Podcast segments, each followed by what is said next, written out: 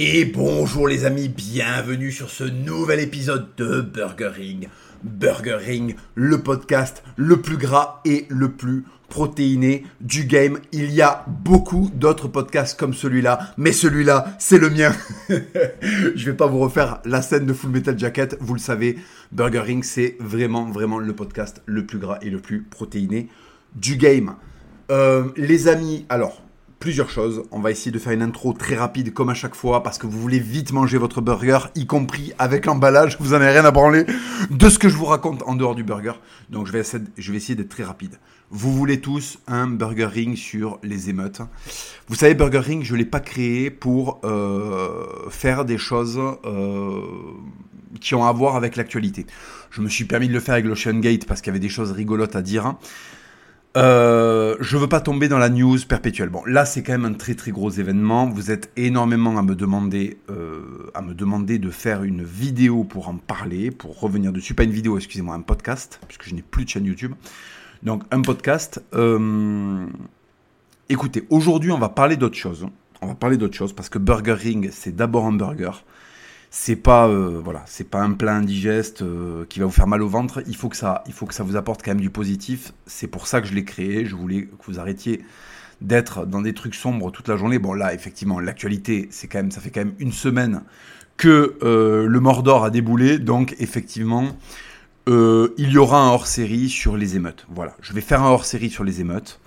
Mais euh, je vous le dis, euh, je ne tiens pas à faire de l'actualité régulièrement sur Burger King. C'était pas le but. Et euh, je vous dis, la news, il faut sortir un peu de, ça. Bon, là, c'est important quand même de, de, rebondir là-dessus. Donc, je le ferai. Je ferai un gros, gros podcast pour vous parler de ça, des leçons qui en tiré, du déroulé. mais aujourd'hui, on va pas parler de ça. Alors, L'actualité m'a quand même fait penser. Euh, l'actualité, une discussion avec un ami à moi, euh, Sullivan, que je salue, euh, voilà, m'a fait penser à. en fait, on parlait du Seigneur des Anneaux. Et je me suis rappelé à quel point ça avait marqué quand même la pop culture, à quel point ça avait été une claque quand c'était sorti, à quel point cette adaptation était réussie malgré tout, et, et à quel point ce film a quand même été marquant, et à quel point c'est une masterclass, alors que ce soit l'œuvre originale ou euh, les films de Peter Jackson, bien que j'ai pas trop aimé le dernier que j'ai trouvé euh, très bâclé. Euh, j'ai pas trop aimé les personnages qu'on a introduits dans le dernier. Enfin, en tout cas, j'ai pas aimé euh, la façon dont ils sont retranscrits. Donc voilà, on va en discuter. On va discuter aujourd'hui du Seigneur des. C'est pas obligatoirement la dernière, le dernier podcast sur le Seigneur des parce que c'est quand même un gros truc. Mais euh, j'ai envie d'en parler. J'ai envie de parler des parallèles qu'il y a entre Seigneur des évidemment, et Star Wars, qui s'en est largement inspiré. Euh, il y a beaucoup de choses à dire sur le Seigneur des Anneaux. Alors, comme à chaque fois, vous le savez, ce n'est jamais structuré. Ce que je fais, c'est toujours des angles d'attaque euh, d'un type qui a fait euh, un bac L et pas un bac S. Donc ça manquera de structure évidemment. Je ferai des erreurs, j'oublierai des trucs. Vous le connaissez, c'est ma signature, c'est ma signature. Donc voilà, vous entendez peut-être un léger euh, bruit de fond, c'est euh, le ventilateur. Je ne sais pas si vous l'entendez, mais c'est possible que vous ayez un bruit de fond de ventilateur. C'est parce qu'en fait, là actuellement, il fait, on est à peine le 1er juillet et il fait 39 degrés là où je vis. Voilà. Donc dans ma maison, qui est une maison traditionnelle, il fait assez bon. Mais quand il fait 40 euh, degrés dehors, parce que 39 degrés c'est 40 degrés, quand il fait 40 degrés dehors, il fait, voilà, il fait 25-26 degrés à l'intérieur. Donc, donc quand même, on on ramasse, donc voilà, il y a le petit ventilateur. Euh, ne vous inquiétez pas, c'est euh, voilà, c'est euh, normalement c'est pas c'est pas quelque chose qui devrait vraiment impacter le son. J'ai fait les vérifications avant, à mon avis ça c'est tout à fait tout à fait supportable. Voilà les amis. Le Seigneur des Anneaux. Alors, Le Seigneur des Anneaux, qu'est-ce que c'est? C'est une œuvre de Tolkien, un écrivain anglais qui était passionné de linguistique et de Moyen Âge. Je vais essayer de faire les choses rapidement pour pas que ce soit chiant.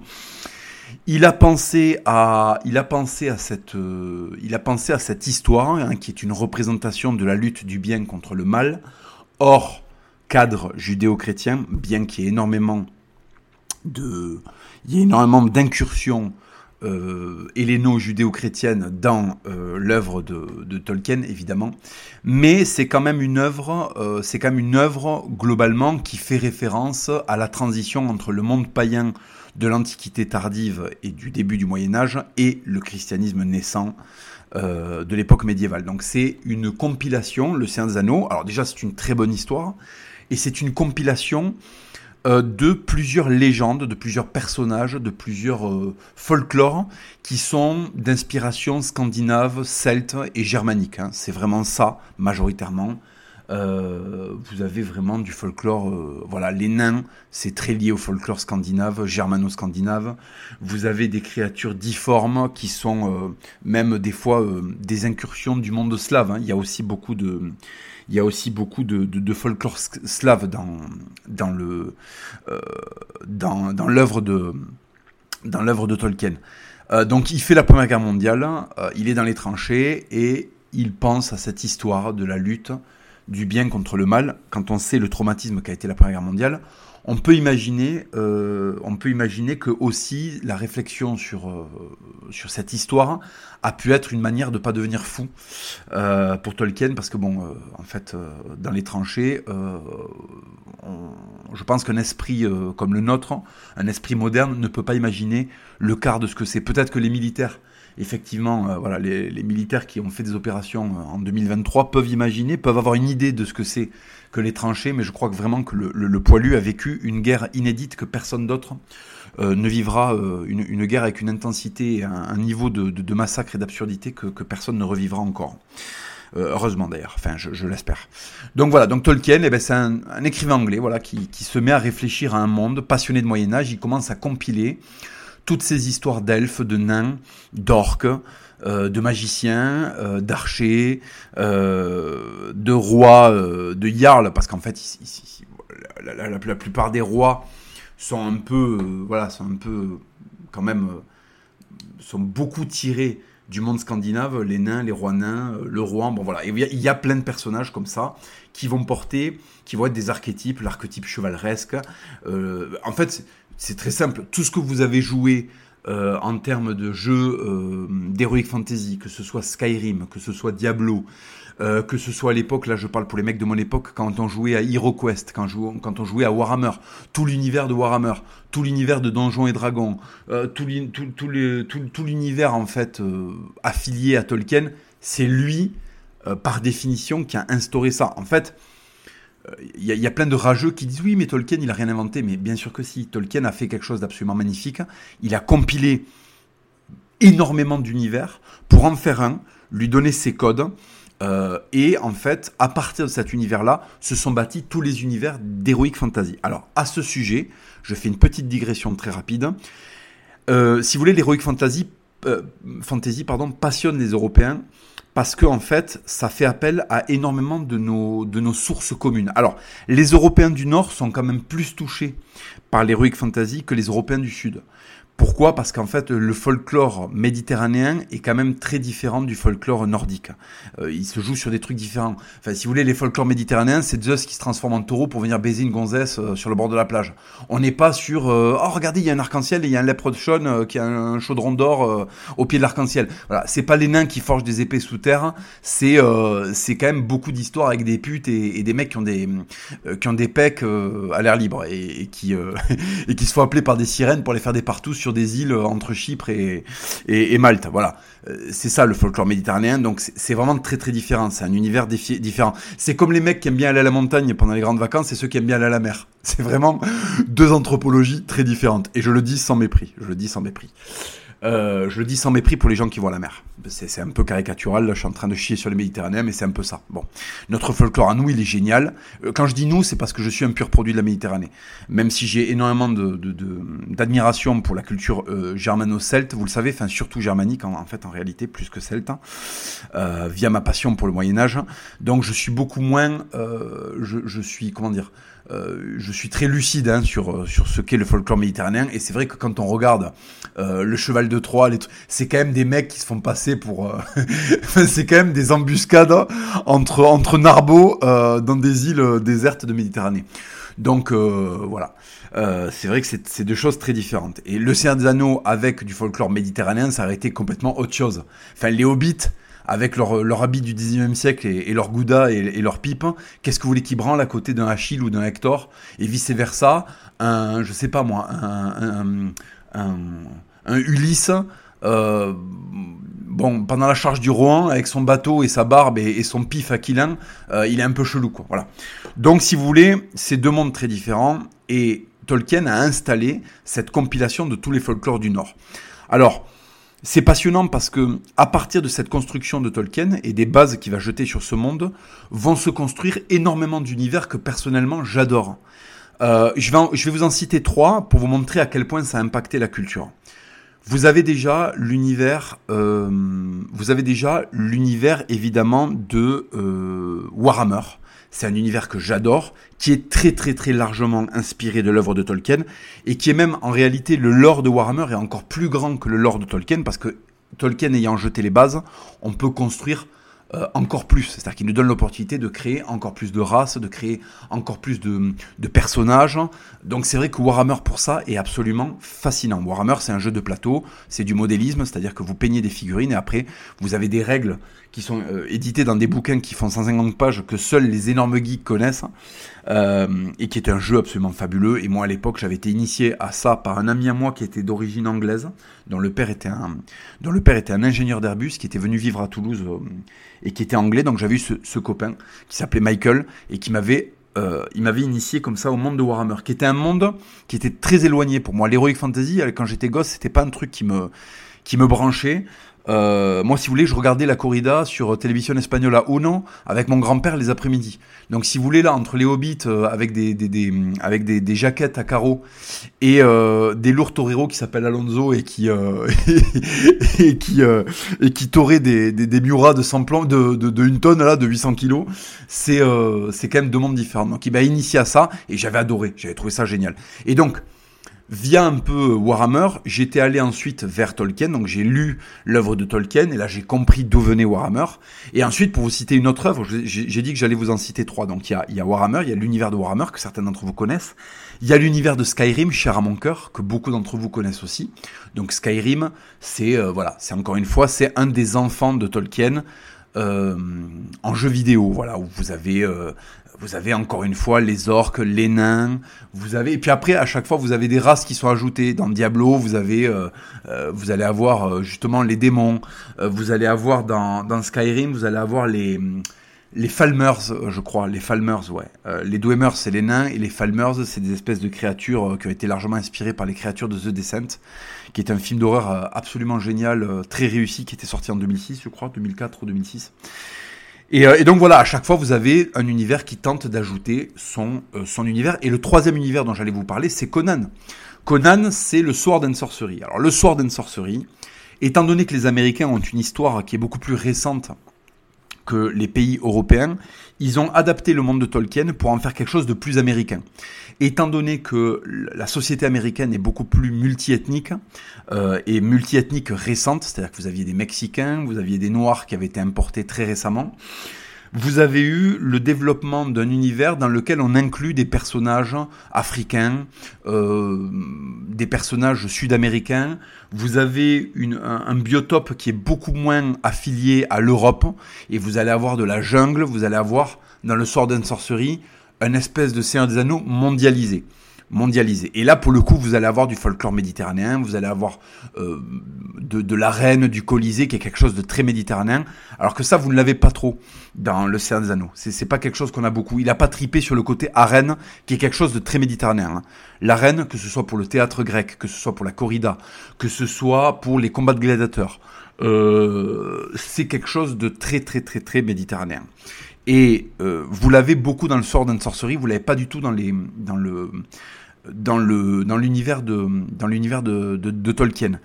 Alors le Sword and Sorcery, qu'est-ce que c'est? C'est en fait une inspiration, donc une transformation états-unienne testostéronée de l'univers euh, de l'univers du Seigneur des Anneaux, avec un peu moins d'omniprésence des races, c'est-à-dire que vous avez un peu moins les orques, vous avez un peu moins les elfes, vous allez les avoir ponctuellement, vous avez surtout des humains en fait, et de la magie et des confrontations avec des créatures qui sont pas forcément, qui sont des créatures fantastiques, mais qui sont pas forcément des créatures euh, qui sont euh, des races en elles-mêmes. C'est-à-dire que vous allez avoir des araignées géantes, vous allez avoir des, des lézards géants, vous allez avoir des hommes lézards, vous allez avoir, je sais pas, euh, un, un, minotaure, mais c'est pas une race en soi. Voilà.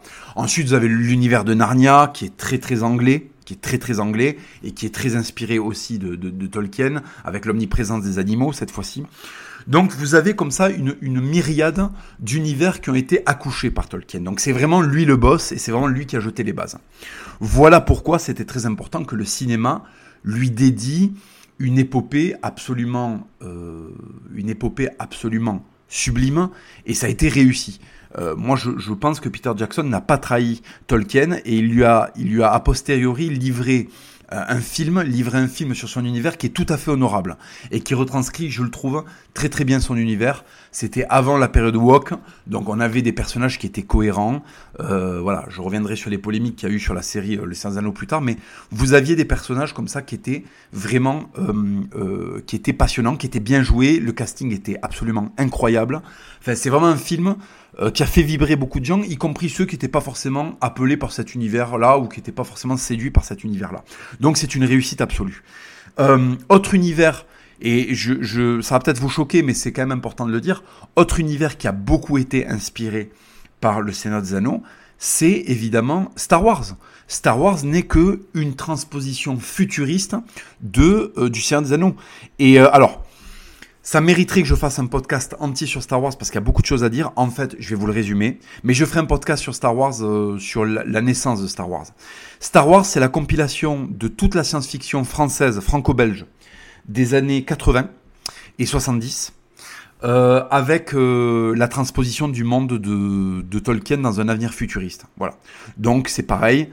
On peut chier tant qu'on veut sur je sais, George Lucas, mais encore une fois, moi je me rappelle mon père rageait parce qu'il disait oh mais Star Wars euh, euh, c'est euh, ils ont pompé sur Druyer, ils ont pompé sur Lon Sloan, tout ça, ils ont pompé sur euh, euh, certains bouquins de science-fiction. Oui, oui, mais en fait tout n'est qu'inspiration et après c'est qu'est-ce qu'on fait de cette inspiration? Est-ce qu'on accouche d'une œuvre ma majeure ou est-ce qu'on fait du plagiat? Bon.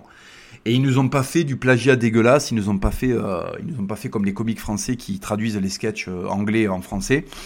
Euh, ils ont, ils ont, ils ont accouché d'univers. Donc effectivement, vous, vous le savez, euh, Star, vous le savez peut-être pas, mais Star Wars est la compilation de, de la science-fiction des années 70-80 françaises et et euh, ou plutôt 60-70, excusez-moi, et début 80, et évidemment euh, le évidemment le Seigneur des Anneaux transposé dans le futur, une version futuriste du Seigneur des Anneaux. Voilà. Donc Star Wars est aussi un enfant de euh, est aussi un enfant en fait de Tolkien, euh, n'en déplaise aux, euh, aux grands fans de Star Wars qui essaient de mettre un peu cette saga à égalité avec le Seigneur des Anneaux. Non, ça n'est qu'une, même si c'est une très très belle succursale, une succursale très réussie, euh, c'est ça n'est qu'un enfant de Star Wars. Et d'ailleurs, si vous voulez mon avis là-dessus, Mass Effect, qui est un Star Wars plus plus plus plus, est beaucoup plus réussi, profond, complexe et mature que Star Wars. Voilà, Star Wars c'est vraiment quelque chose pour les enfants. Euh, Mass Effect, c'est un truc génial, ça s'adresse à des adultes. Bref. Donc là, ça y est, j'ai lancé un putain de débat, ça va rager dans mes MP. Ouais, Papacito, tu peux pas dire ça euh, Ben je le dis, voilà. Regarde, je le dis, et en plus, je fais, euh, je fais 103 kilos, donc euh, tu vas rien faire.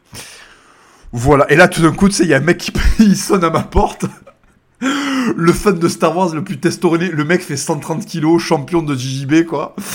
Euh, non, Papacito, je suis pas d'accord avec toi, qu'est-ce qui se passe maintenant? Bon, voilà.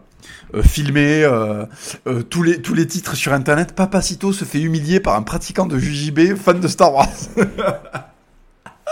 tu sais que les mecs de 70 kilos là, euh, les mecs de 56 kilos là, qui vont, euh, qui tiennent des chaînes là de rageux. Regardez, Papacito, euh, le pseudo chat Papacito se fait calmer par un fan de Star Wars qui fait du JJB.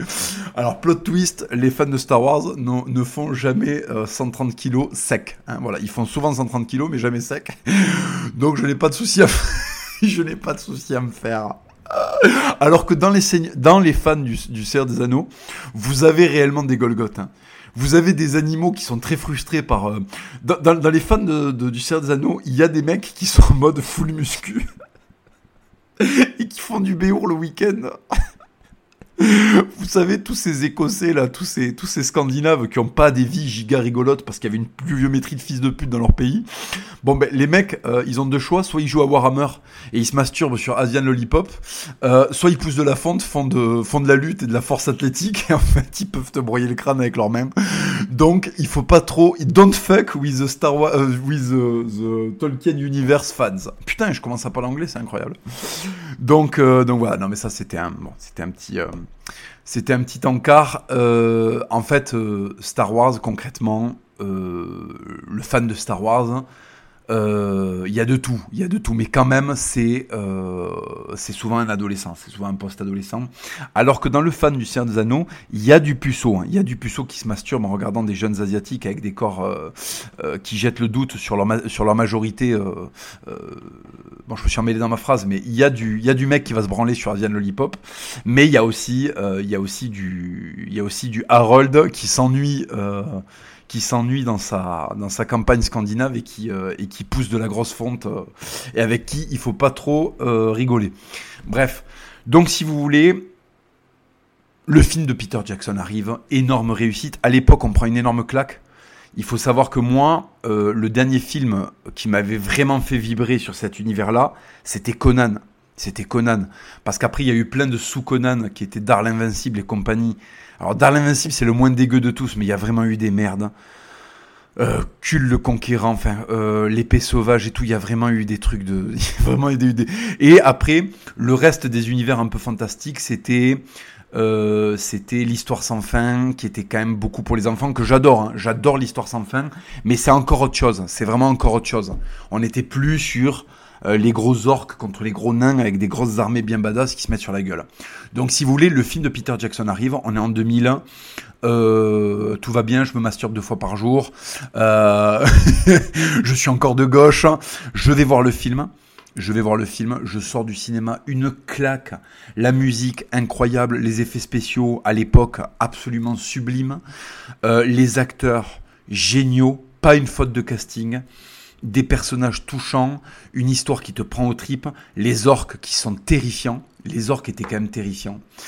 Euh, seul petit bémol, moi qui avais été habitué à Conan et aux films des années 80-90 avec beaucoup de sang, je déplorais qu'on voit peu de sang. C'est-à-dire qu'en fait, le sang des orques est très très très très peu montré.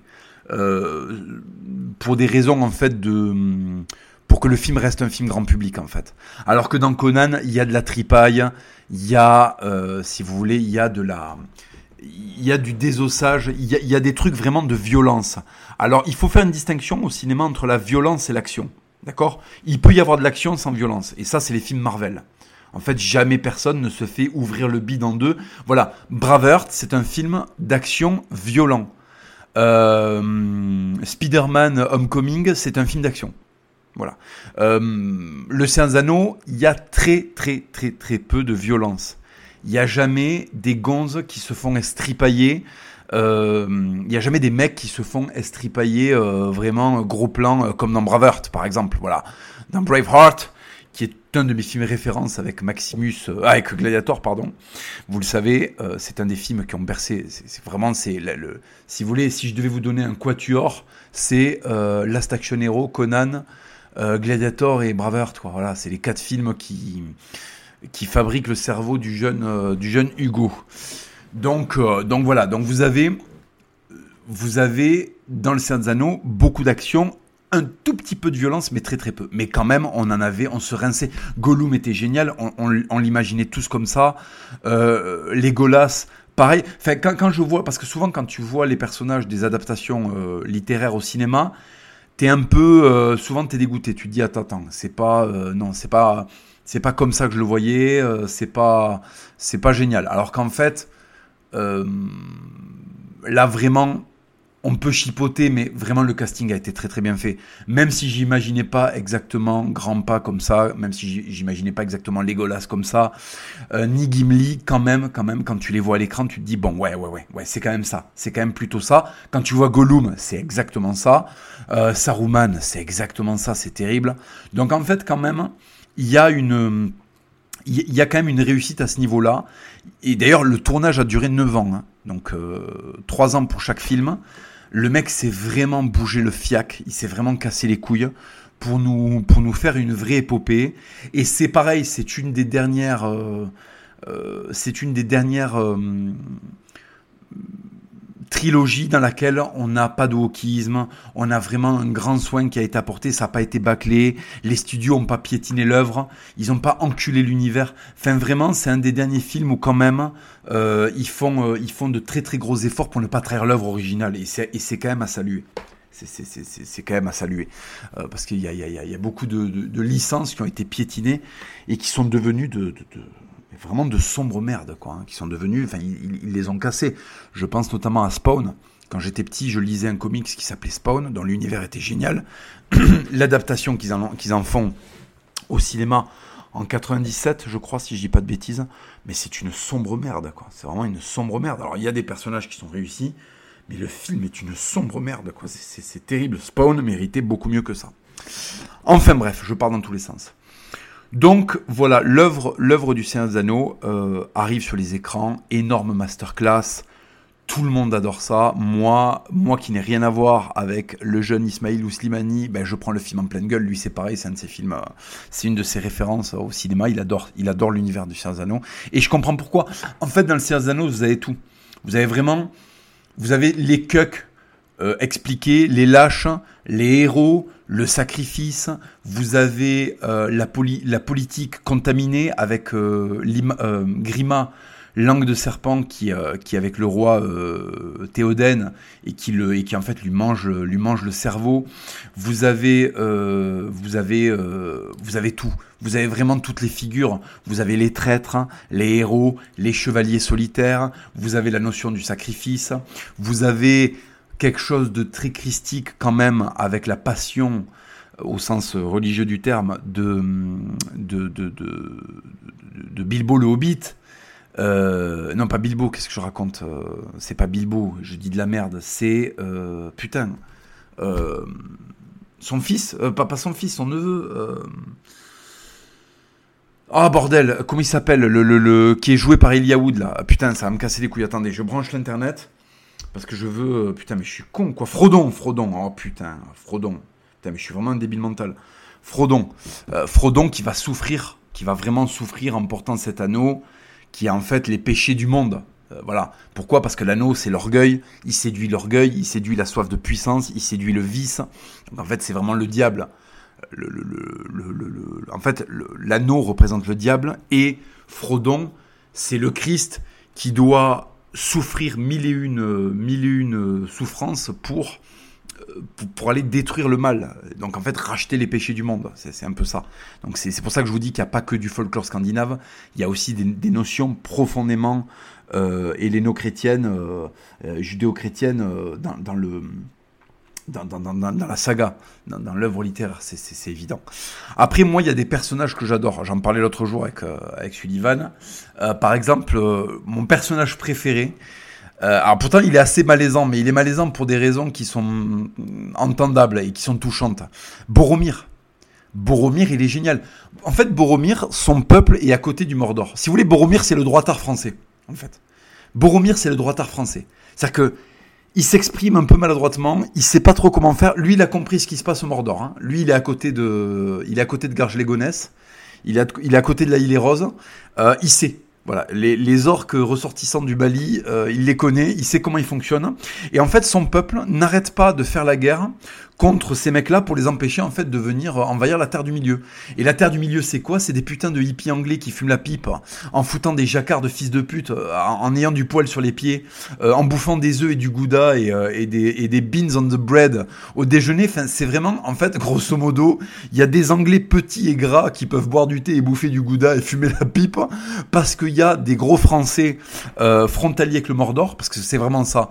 Je trouve que la Cité Blanche, là, avec ses problèmes politiques, euh, avec Boromir, euh, le droitard malaisant, c'est vraiment la France, quoi. C'est vraiment la France. C'est un État puissant qui est gouverné par un fils de pute et qui est tout le temps euh, dans des guerres, qui est un paradis terrestre. Parce qu'on vraiment, quand on voit la Cité Blanche, on a l'impression de voir la putain de Tour Eiffel. Et en fait, ils n'arrivent pas à vivre heureux. Pourquoi? Parce qu'ils vivent à côté des orques, en fait. Voilà. Hein, je vous fais pas un dessin. Comprendra qui pourra. Donc, si vous voulez, ils sont à côté du Mordor. Ils se tapent les guerres que génère le Mordor, hein, parce que bon, les orques et les gobelins ils viennent faire des, des, des rodéos en scooter en bas de la, de la cité, la cité blanche. Et, euh, et c'est Boromir et toute sa famille qui s'y collent, quoi. Et pendant ce temps, vous avez le Rohan, donc vous avez les, les Scandinaves qui, euh, qui sont en train de rien branler, hein, d'accord, voilà, qui font des qui font des meubles carrés et qui bouffent des boulettes de viande à la cerise et qui, qui te parlent d'écologie alors qu'il y a des Urukai de 2 plombes, de 2 mètres et, de 100 plombes qui sont à leur frontière. Bref, donc c'est quelque chose qui me parle beaucoup parce que, en fait, il y a le Conseil d'Elrond, vous vous rappelez, donc euh, là on sent que Sauron est en train de regrouper ses forces. Donc les races principales de la Terre du Milieu font une réunion de crise où on se demande qu'est-ce qu'on va faire de l'anneau.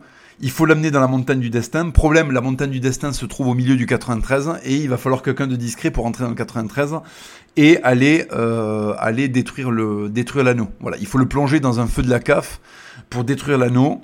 dans la montagne du destin, dans la cave du destin. Et on peut pas y aller avec des uniformes de la police nationale parce qu'on va se faire caillasser. Donc il faut y envoyer un petit euh, hobbit assez discret. Euh, et ça va être la mission de Frodon le Cuck. Parce qu'au départ, Frodon est un petit Cuck. Frodon, qu'est-ce qu'il représente? Il représente le petit Européen branleur qui joue à la console, qui mange des chips, qui se branle sur asianlollipop.com et qui ne se rend pas compte que sa civilisation est en danger. Parce que, euh, est euh, dans, en fait, en réalité, une petite vie de confort et d'ailleurs, la comté est volontairement dénuée d'armée, c'est-à-dire que les hobbits n'ont pas d'armée. Ce sont en fait des Anglais et des Français modernes. Hein. Je, parle au niveau, ce sont des, Occidentaux modernes. C'est-à-dire qu'en fait, il y a des orques qui poussent de la fonte tous les jours et qui lâchent des gros euh, tut tut Akbar euh, en faisant des en faisant des rodéos autour de la tour du destin euh, dans le Mordor. Et, euh, enfin, je sais pas si ça s'appelle la tour du destin, non, c'est pas ça. Euh, autour de la tour de l'œil de Sauron, là. Euh, et pendant ce temps, vous avez des. Ça, c'est le thème quand on voit les hobbits. C'est le thème de la comté. C'est-à-dire, quand on vous montre des orques qui font de la force athlétique et qui veulent enculer du petit blanc, dès qu'on passe à la comté, vous avez du. Et ça, ça, c'est un message de Peter Jackson pour nous dire Eh oh, les occidentaux gauchistes, là, qu'est-ce qui se passe? Vous n'avez pas d'armée, vous êtes en slip euh, à carreau, là? Vous êtes en train de rien branler, vous buvez des bières? Ouais, c'est de la Bockenbauer. En regardant des feux d'artifice, euh, réveillez-vous. Parce qu'en fait, qu'est-ce que c'est le putain de Hobbit? C'est un mélange entre le suisse, le luxembourgeois et l'anglais, en fait. C'est à des mecs pacifiés avec des joues roses et des bouclettes oranges, hein, des bouclettes rousses ou blondes, euh, qui se disent, non, non, en fait, l'Afrique n'existe pas, l'Albanie n'existe pas, la Bosnie n'existe pas, tout va bien. Hein, on peut continuer à cultiver des j'allais dire des pastèques, mais non, ça c'est un truc d'arabe. On peut cultiver des, citrouilles, tout va bien. Les mecs cultivent des citrouilles. Je vous rappelle que les hobbits, le monde est au bord de l'extinction à cause de gros Sauron, hein, qui est quand même le, qui est al-Baghdadi, hein, c'est al-Baghdadi Sauron, et euh, les mecs cultivent des citrouilles. Ça cultive des citrouilles pendant que les orques font de la muscu en écoutant du Kaharis. Ils écoutent Zo de Kaharis et ils font de la muscu. Et le petit blanc cultive des citrouilles. D'accord? Voilà. Bref. Donc Peter Jackson nous met une petite calotte derrière le crâne. Il nous dit, toi le petit occidental, réveille-toi. Réveille-toi. Voilà, réveille-toi. Euh, tu vis euh, à côté de ce qui s'appelle le périphérique, d'accord, qui est en fait la Cité Blanche et le Rohan, et de l'autre côté du périph, il y a le Mordor. Voilà, il y a le Mordor. Alors, euh, c'est assez rigolo parce qu'il y a eu une polémique. Le, le est-il un univers raciste? Ben, En fait, bon, déjà, le racisme, c'est la hiérarchisation des races. En fait, dans l'œuvre de Tolkien, il n'y a pas de hiérarchisation des races, mais plutôt une complémentarité ce qui n'est donc pas une œuvre raciste. Je vous rappelle que le racisme, c'est de dire telle race est supérieure à l'autre. Et franchement, dans l'univers de Tolkien, c'est pas le cas. Les races ont des aptitudes qui correspondent à leur milieu. Les nains sont petits parce qu'ils vivent sous la terre. Les elfes sont fins euh, parce que, euh, ben en fait, euh, ils ont, je sais pas, leur, je sais pas, leur intelligence leur permet d'être plus, leur permet d'avoir moins de, d'avoir besoin de moins de force physique. Les hobbits sont petits parce qu'ils sont dans un univers, ils sont petits et, pacifistes parce qu'ils sont dans un univers qui ne, qui ne les oblige pas à devenir des guerriers. Parce que par exemple, le nain, il est petit parce qu'il vit sous terre, mais quand même, il croise des balrogs de temps en temps. Donc, il faut qu'il fasse un petit peu de muscu. Donc, vous avez vraiment énormément de caractéristiques qui sont liées aux aptitudes que les, les races doivent avoir. Voilà, les hommes qui sont euh, la race qui est en fait dans les plaines, eh ben eux, il faut qu'ils fassent du cheval, euh, il faut qu'ils soient mobiles. Bon, eh ben, du coup, ils ont des caractéristiques humaines. Voilà. Donc c'est assez intéressant de voir ça. C'est assez intéressant de voir que Tolkien n'est pas quelqu'un de raciste, mais quelqu'un dirons-nous, d'ethno-différentialiste. Et euh, je trouve que c'est bien, c'est accepter la richesse du monde et la richesse de l'humanité, et je le dis sans sarcasme. Je trouve que c'est vraiment la meilleure euh, des solutions. Moi, je suis quelqu'un euh, qui suis ethno-différentialiste. Je pense qu'il y a des différences entre les ethnies et qu'elles se complémentent et que c'est ça qui fait la richesse de l'humanité et la, beauté de l'humanité. Voilà. Euh, l'univers de Tolkien avec que des orques ou que des hommes, c'est euh, absolument insipide. Bon. Donc ce n'est pas une œuvre raciste. Mais je comprends qu'on puisse dire que c'est une œuvre raciste parce qu'il y a en fait en réalité la notion de bien et de mal. Qui incarne le bien ben, Grosso modo, les populations qui sont assimilées aux Européens. Et qui incarne le mal Les populations qui sont de l'autre côté du périph. Donc en ça, il y a effectivement de l'ethno-différentialisme et de l'ostracisation. En tout cas, il y a de l'ostracisation.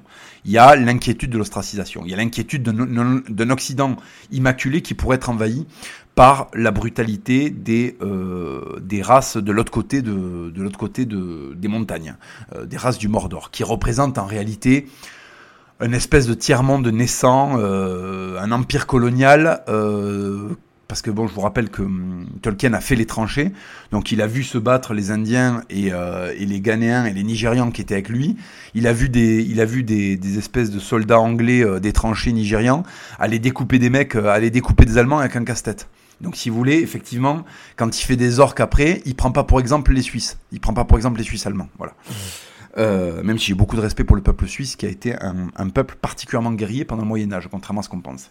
Bref, donc voilà, donc c'est pour vous dire que l'œuvre de Tolkien porte quand même en elle l'identification des Occidentaux, de leurs faiblesses, de leurs forces, et l'identification de l'extérieur avec ses faiblesses et ses forces aussi. Quelles sont les forces et les faiblesses des Occidentaux, qui sont incarnés par les nains, les elfes, les hommes?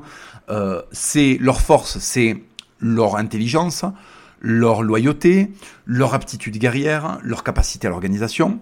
Quelles sont leurs faiblesses? C'est euh, leur trahison politique, c'est leur sentiment de chapelle, leur racisme entre eux, dans le sens où, par exemple, le seul racisme que vous allez, vous avez jamais un elfe qui va euh, s'estimer, qui va dire euh, il faut euh, il faut anéantir il faut anéantir la race des la race des des, des orques. Ce sont des ennemis qu'il faut combattre. Mais vous avez par contre une inimitié profonde qui revient à plusieurs reprises. On appuie là-dessus entre les elfes et les nains. Donc là il y a un côté vraiment les occidentaux avec leur nationalisme qui finalement les empêche de de régner sur le monde et de combattre le mal. Et ça, c'est une transposition de la Première Guerre mondiale. C'est-à-dire qu'en fait, Tolkien, qui est un médiéviste, voit des Allemands, qui sont un peuple frère des, des, Anglais. Hein. Je vous rappelle que les Angles et les Saxons, euh, c'est enfin, euh, les, les Angles qui étaient euh, des habitants euh, autochtones de, des îles britanniques, mais les Saxons sont des Germains, en fait. Hein. Ce sont des peuples germains. Donc, si vous voulez, les Anglais sont les mais comme nous les Français, on est les cousins des Allemands. Je sais que ça vous plaît pas quand je vous le dis, mais c'est la réalité. Donc, euh, euh, si vous voulez, cette guerre avec des frères européens qui se tapent dessus n'a absolument aucun sens et c'est un grand suicide. Et je pense que ça a laissé des traces dans l'œuvre de Tolkien qui nous montre la bêtise des querelles de chapelle occidentale contre le mal absolu. Voilà. Euh, le mal absolu qui peut être incarné aussi par le nazisme, parce qu'en fait, il y a, il y a si vous voulez, il y a euh, le, Tolkien vit l'époque nazie et il voit. Et en fait, je pense d'ailleurs que le, le Mordor est un amalgame de la brutalité d'un tiers-monde, euh, si vous voulez, d'un tiers-monde viscéralement anti-occidental, et euh, le mal présent à l'intérieur de l'Occident, incarné par les bolcheviks et les nazis. et d'ailleurs, dans, dans la structure des orques, dans la structure de l'organisation de la société des orques, vous avez à la fois euh, des préceptes nazis et des préceptes bolcheviques. C'est très très intéressant. Vous verrez, si vous penchez un petit peu sur les orques, que ce sont vraiment les représentants des nouvelles idéologies. C'est-à-dire que par exemple, chez les nains, chez les hommes, chez les elfes, vous avez des rois, des chevaliers, vous avez des castes en fait. Ce qui est une société, euh, ce qui est une société ancienne, ce qui est une, une société, pardon, de euh, une société de comment vous dire ça? C'est une société, si vous voulez, de, euh, c'est une société royaliste, c'est une société médiévale. C'est une société, euh, si vous voulez, à la limite, même si le côté chrétien vous plaît pas, on peut dire c'est une société scandinave avec des jarls, avec des, des, des, je sais plus comment on les appelle là, des, en dessous c'est des ils avaient des noms comme ça par caste. Bon, et, euh, et ça c'est les sociétés traditionnelles en fait. C'est-à-dire que les, les, les, nains, les elfes, les hommes, même s'ils s'aiment pas entre eux, les hobbits, ils ont des castes. Alors les hobbits c'est un peu plus 19e siècle. C'est bourgeois, grands propriétaires terriens et hobbits un peu moins fortunés. Et ils ont plutôt en fait la marque des sociétés post-industrielles. Euh, industrielles. Euh, donc euh, c'est vraiment une société du 19e siècle, la société hobbit. Alors que les sociétés, euh, mais mais mais il y a quand même la notion de caste. Donc tout ça représente la vieille société. En revanche, les orques, alors oui, vous me direz, il y a des castes, mais ce ne sont pas des castes de statut social, ce sont des castes physiques. Ce sont des castes raciales. C'est-à-dire que l'orque est un orque parce que c'est un orque, le gobelin est un gobelin parce qu'il est plus petit que l'orque, et ce n'est pas un orque physiquement. Et c'est pareil pour l'Urukai. L'Urukai, c'est l'arien en fait. L'Urukai, c'est le SS. Concrètement, c'est le SS, c'est la troupe de choc. D'accord C'est le para euh, allemand de, de, de, de, 42. Bon, ben lui, euh, lui, il est racialement différent de l'orque, et c'est pour ça qu'il est au-dessus de lui. Et l'orque est racialement différent du, du, du, il est racialement différent du gobelin, et il est au-dessus de lui. C'est pas pour des questions de mérite. Vous n'avez pas euh, vous n'avez pas de, vous n'avez pas par exemple de gobelin qui va qui va commander des orques parce que euh, il a suivi un parcours d'initiation. Non non, le gobelin le plus puissant euh, va gouverner les autres gobelins, d'accord, et le SS le plus déter va gouverner les autres SS. Donc c'est assez intéressant. Ensuite, la société, oh, la société c'est un bien grand mot, le monde des orques est un monde profondément euh, communiste, parce qu'en fait, il se définit non pas par une économie de développement, mais par une économie tournée vers la guerre et le stakhanovisme. Et ça, c'est abordé dans euh, le moment où il coupe des forêts, euh, les forêts, encore une fois, qui sont assimilées énormément à l'univers du Moyen Âge. Euh, l'univers industriel est incarné par les orques c'est-à-dire la modernité en réalité. L'univers industriel de guerre est incarné par les orques. Et ça, c'est un gros truc d'Union soviétique et d'Allemagne nazie. Donc c'est intéressant de voir ça. Et vous avez d'ailleurs une espèce d'égalitarisme forcené au sein euh, au sein des orques, et, enfin en tout cas des, des, des, forces du mal, qui les poussent d'ailleurs à s'entretuer quand il y en a un qui a une promotion. C'est des, des, choses qu'on voit dans le film, hein. ça c'est très intéressant, c'est-à-dire qu'à un moment, il y a des espèces d'apparatchiks, et euh, les orques n'hésitent pas à se débarrasser d'eux euh, quand, euh, quand ils sont seuls et éloignés du pouvoir. Et d'ailleurs ça c'est une différence avec le nazisme, c'est que le nazisme a le culte du chef, parce qu'en fait il est très germanique, alors que le communisme, qui est quelque chose de slave, a un problème avec le chef avec le, chef, pardon, parce que les Slaves sont énormément marqués par leur statut d'esclave qui les a beaucoup, beaucoup, beaucoup euh, accompagnés durant tout le Moyen Âge. C'est-à-dire que les, Slaves ont été tantôt les esclaves des Germains et des Vikings, et ensuite des Ottomans. Donc, si vous voulez, ils ont été très marqués par les sociétés esclavagistes, les Slaves, et c'est pour ça qu'ils ont un problème avec le chef. Et euh, d'ailleurs, euh, quand vous regardez bien le, le, le, le les chefs, les chefs orques, sont souvent remis en question euh, par leurs troupes. Donc c'est la différence avec le nazisme.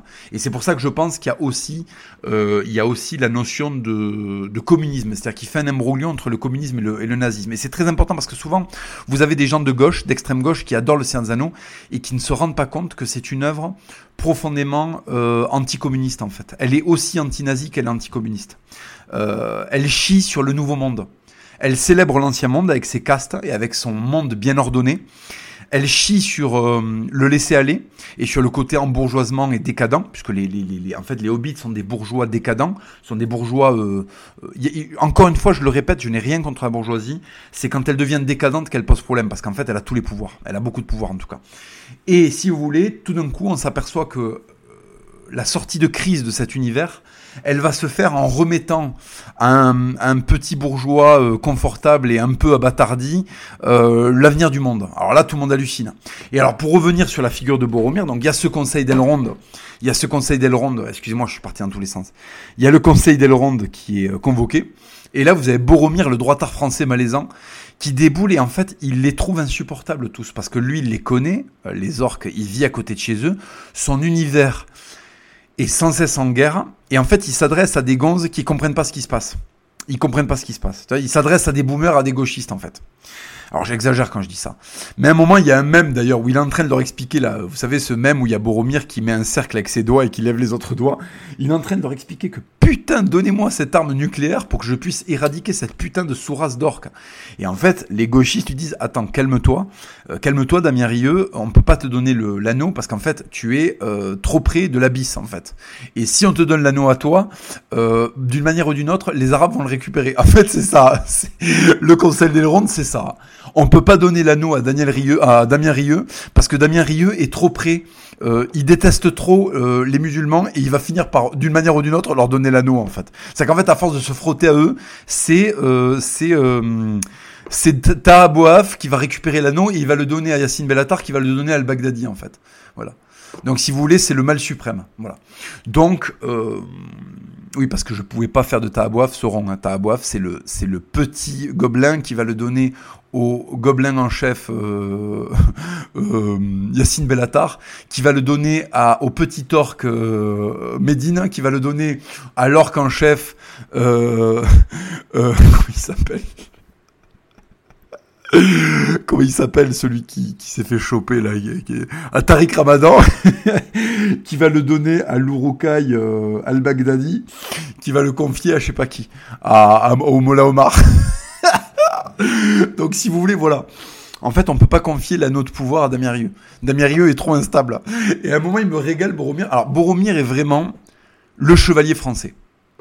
C'est-à-dire que son père est un régent euh, malhonnête, enfin son père est un syndicaliste. Euh, son père, c'est un mec de la CGT qui se retrouve à devoir administrer la France, en fait. Euh, c'est un mec du PS. Il était à la CGT et après il est au PS. Donc en fait, il veut. C'est un boomer. Hein. Il veut qu'on chante pendant qu'il mange. Sa ville est en flammes. Lui, il est dans son bureau en train de dire non mais tout va bien. Euh, il laisse ses enfants mourir. C'est vraiment le boomer 68 art. C'est-à-dire qu'en fait, la figure du père de Boromir, je me rappelle plus comment il s'appelle, qui se met de la tomate là sur le sur le menton, c'est vraiment la prédiction du boomer. C'est-à-dire que là, euh, Tolkien nous dit attention, vous allez avoir des oiseaux comme ça euh, qui vont gouverner vos pays. Et c'est exactement ça, quoi. C'est exactement ça. Euh, ces deux fils crèvent. Donc en fait, c'est un peu une transposition du boomer. C'est-à-dire que ses enfants sont en train de mourir à cause de ses choix politiques. La cité est en flammes. Euh, le périph, les, barbares de l'autre côté du périph ont traversé le périph pour euh, venir assiéger la Tour Blanche. Et le gouverneur, qui s'appelle euh, François Hollande, Nicolas Sarkozy ou Mitterrand ou ce que vous voulez, ne prend pas la mesure de ce qui est en train de se passer et envoie ses enfants à la mort dans des, dans des charges héroïques. Euh, et d'ailleurs, c'est très intéressant parce que le pouvoir décadent euh, de, de, ce roi-là repose sur l'esprit chevaleresque de ses fils. Et en fait, pourquoi on peut faire une transposition avec la France moderne? Pourquoi la France tient encore? Parce qu'il y a des chevaliers qui vont euh, qui vont affronter les hordes de sauvages à la place des dirigeants et leur évite de connaître la catastrophe. Et, euh, et ça, c'est très très très très intéressant parce que, je vous dis, ça préfigure la décadence européenne post-68 Ardes avec ce gauchisme comme ça qui en fait ne se rend pas compte qu'il se maintient grâce à l'esprit chevaleresque qu'il est en train de combattre. Et vraiment, c'est une clé de la compréhension du, du, du, de l'univers du Seigneur des Anneaux, c'est que Tolkien chie littéralement sur la modernité et encense le système royaliste. Et il y a des rois pervertis, mais regardez, c'est très intéressant parce que il y a un régent qui est perverti et qui lui n'était pas un roi de sang et qui donc est une merde et jusqu'à la fin va être une merde.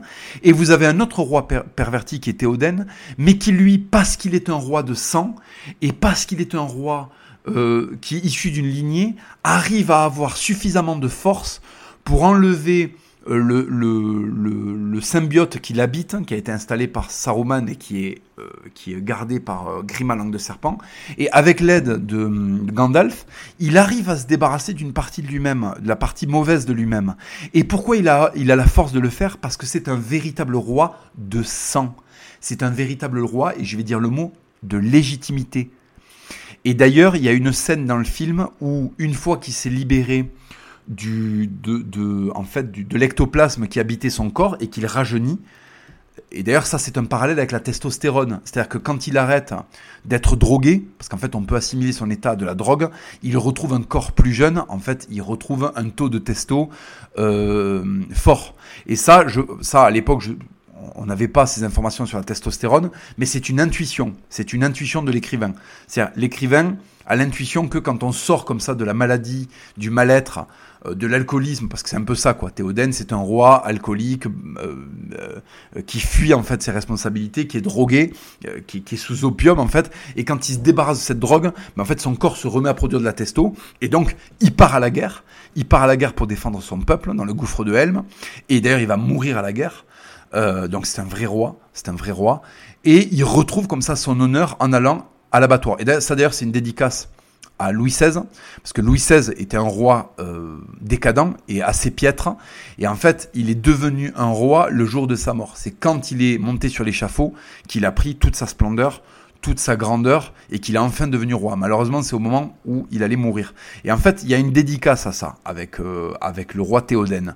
Et, euh, et, le roi Théoden, donc, il y a une scène où il, il amène les personnages pour leur parler de la tombe de ses ancêtres. Euh, la tombe de ses ancêtres, où je crois qu'il y a son fils qui est enterré. Bon. Et en fait, c'est très très beau parce que il se rappelle qu'il est issu d'une lignée et qu'il a donc une responsabilité qui le dépasse, qui va au-delà de son simple règne et qui va sur en fait l'avenir de son peuple. Et c'est très important cette histoire de tombe. Alors ça me fait rire les gauchistes qui sont fans du Seigneur des Anneaux parce que euh, ils oublient que vraiment ces passages-là nous rappelle ce que c'est que la grandeur d'un roi et à quel point il est important qu'il y ait des rois qui portent en eux-mêmes euh, l'identité et le destin de leur peuple. Je suis désolé, c'est incompatible avec leur vision égalitariste du monde. C'est incompatible avec leur vision relativiste du monde.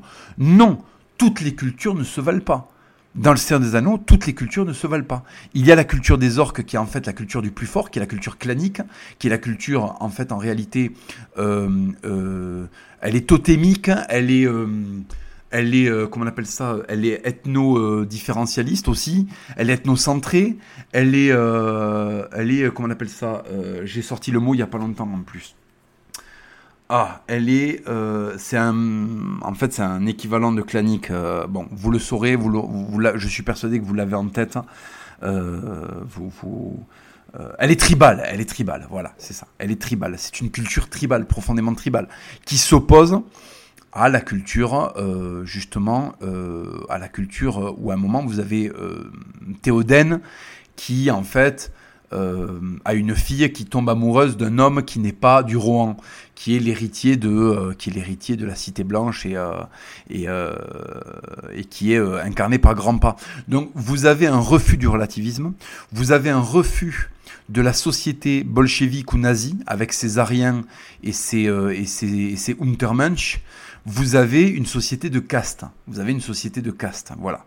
Et cette société de caste, elle est encadrée par la sagesse de magiciens qui en fait sont un clergé, sont un clergé. Gandalf, c'est un curé, hein, euh, ou un druide. Allez, je vais dire un druide pour faire plaisir aux païens, mais c'est ça en fait. C'est le, c'est le, c'est le curé qui accompagne le roi, c'est le druide qui conseille le village, voilà. Donc si vous voulez, c'est, euh, c'est euh, et, et, Saruman, c'est le curé euh, décadent. C'est en fait le curé sataniste. Ou c'est le. Euh, oui, il peut pas y avoir de druide sataniste, puisqu'en fait, de fait, un druide est sataniste. Mais vous, comprenez ce que je veux dire C'est-à-dire qu'il y a quand même une transposition de la société classique et son opposition à la société nouvelle, la société de l'homme nouveau, la société stakhanoviste, la société bolchevique, la société communiste, la société nazie, la société de merde du Troisième Reich en fait. Voilà. Et c'est aux hommes classiques de la combattre. Voilà pourquoi j'ai toujours gardé la droite de tomber dans l'écueil du racialisme et du nazisme et d'épouser à contrario la chevalerie. Voilà. Pensez à Benoît Saint-Denis euh, qui a gagné son combat hier soir. Euh, Benoît Saint-Denis, n'est pas un néo-nazi. Benoît Saint-Denis se définit lui-même comme étant un chevalier chrétien. Voilà. Euh, il l'a dit dans une interview très belle. Euh, vous verrez si vous tombez dessus, c'est très très beau. il dit un truc, il dit un truc superbe. Il dit que quand il était petit, il était fasciné comme ça par la figure chevaleresque. Et je suis persuadé que Benoît Saint-Denis est très très fan de l'univers du Seigneur des Bref, les amis, il est midi 7 là où je suis. je dois donc euh, me préparer pour aller à la messe, puisqu'elle est à midi et demi. Donc j'ai assez peu de temps là pour prendre ma douche. Euh, je, je, vous donne rendez-vous pour la partie 2. Je vous donne rendez-vous pour la partie 2. Euh, ça, c'était la première partie. je vous dis à de suite pour la partie 2. Donc, je ne sais pas dans quel ordre vous, vous écouterez ce podcast, mais je préciserai dans la partie 2 que c'est la partie 2 si vous tombez sur elle en premier. Voilà les amis, je vais à la messe, hein, honorer euh, notre Seigneur Jésus-Christ et le remercier euh, de nous donner toutes les grâces qu'il nous donne et de, nous permettre de continuer le combat. Et je vous fais la partie 2 euh, dans une petite heure. Ben, vous, vous l'aurez instantanément quand vous cliquerez. Voilà les amis, à de suite.